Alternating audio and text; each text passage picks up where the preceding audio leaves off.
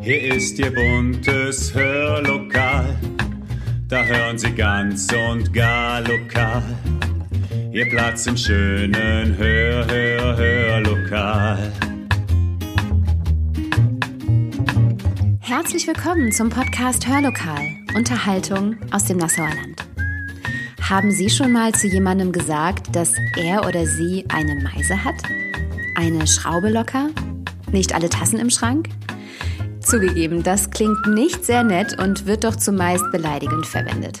Ähnlich verhält es sich wohl auch mit dem Ausdruck, einen Sprung in der Schüssel zu haben. Doch glauben Sie mir, das kann durchaus etwas Wundervolles sein.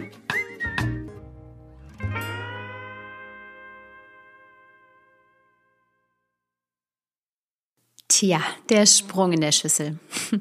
Die genaue Herkunft dieser Redensart ist nicht überliefert. Es liegt aber nahe, dass eine bildliche Verbindung zwischen der Intelligenz desjenigen, den wir meinen, und der kaputten, leerlaufenden Keramikschüssel besteht.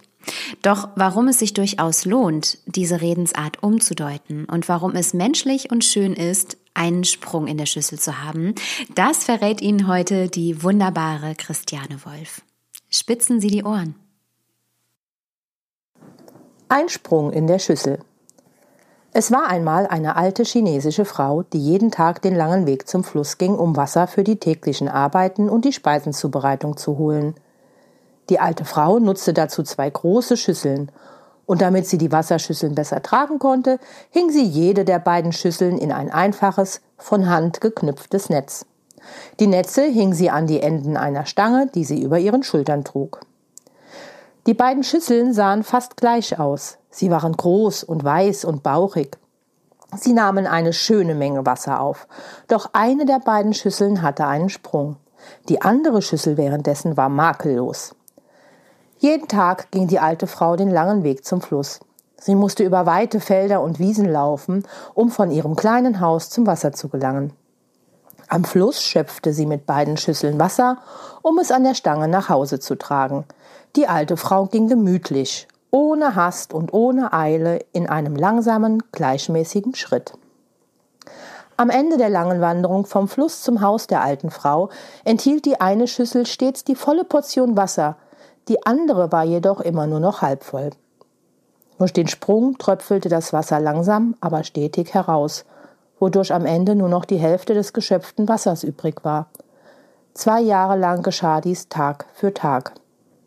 Die alte Frau brachte immer nur anderthalb Schüsseln Wasser mit nach Hause. Die makellose Schüssel war natürlich sehr stolz und zufrieden über ihre Leistung. Die andere Schüssel jedoch, die arme Schüssel mit dem Sprung, schämte sich wegen ihres Makels.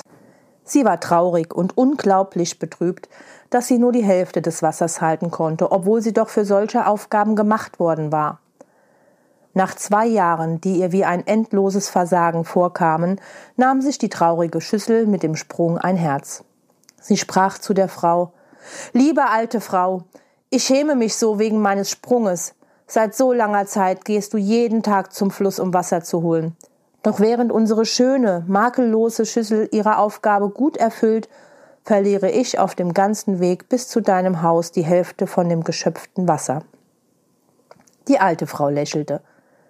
Ist dir aufgefallen, dass auf deiner Seite des Weges Blumen blühen, aber auf der Seite der anderen Schüssel nicht? Ich weiß schon lange um deine Besonderheit und habe auf deiner Seite des Pfades Blumensamen gesät. Jeden Tag, wenn wir gemeinsam vom Fluss nach Hause laufen, lässt du regelmäßig einige Tropfen auf dem Weg herauslaufen und gießt so die Samen jeden Tag. Die Samen keimten und wuchsen zu hübschen Blumen heran.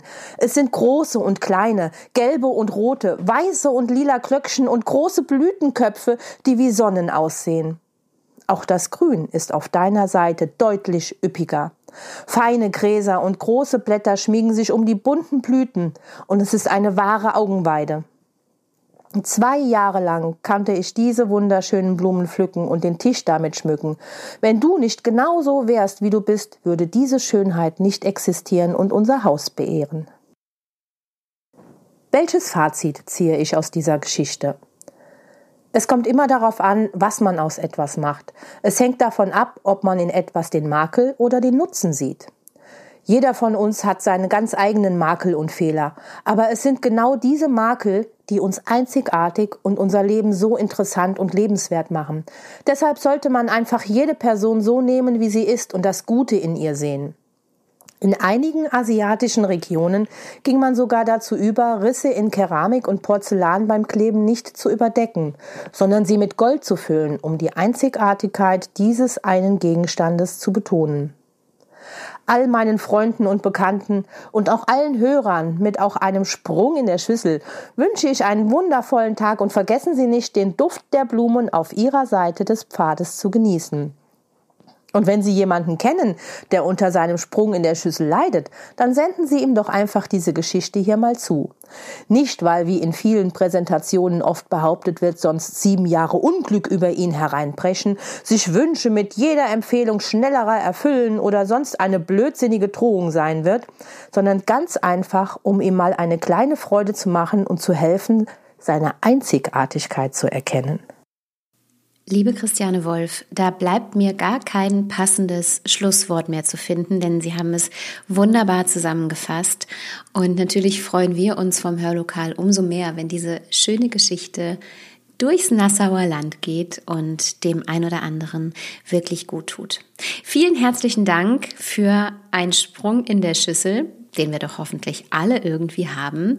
Und äh, damit wünschen wir Ihnen einen wundervollen Mittwoch und hören uns am Sonntag wieder. Bis dahin, machen Sie es gut.